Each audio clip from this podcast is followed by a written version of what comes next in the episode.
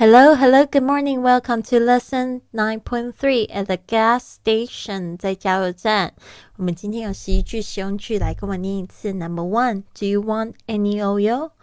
你需要机油吗？Do you want any oil? Do you want any oil? Number two, I've got enough oil, but I haven't got much water. I've got enough oil, but I haven't got much water. 我有足够的机油，但是我没有太多水。 I've got enough oil, but I haven't got much water. Number three, please check the tire pressure for me. Please check the tire pressure for me. 请帮我检查下胎压。Please check the tire pressure for me. Number four, how much for one gallon? How much for one gallon? 一加仑要多少钱？How much for one gallon? 注意一下这个加仑这个概念，应该是在美国。 我有的这个现象，one gallon。Number five, what is the price per liter? What is the price per liter? 一公升要多少钱？What is the price per liter?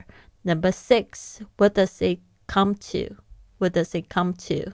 总共要多少钱？What does it come to? Number seven, do I have to pay first or later? Do I have to pay first or later? 我要现在付还是等一下呢？do I have to pay first or later? Number eight, $10 for number three, please. $10 for number three, please. 麻烦三号机油三，sorry，麻烦麻烦三号机器买十元的汽油。Ten dollars for number three, please. Number nine, how do I use the pump? How do I use the pump? 我要如何使用这个加油机呢？How do I use the pump? Number 10, could you show me how to fill up the gas? Could you show me how to fill up the gas? 你可以教我怎么样加满油吗? Could you show me how to fill up the gas? Number 11, where do I pay? Where do I pay? 我在哪里付钱呢? Where do I pay? 好的，这就是今天的这个实用句。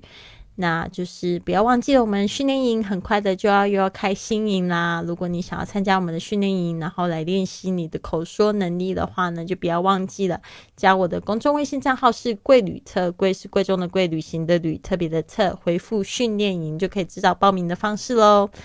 OK，guys，have a wonderful day. I'll see you soon.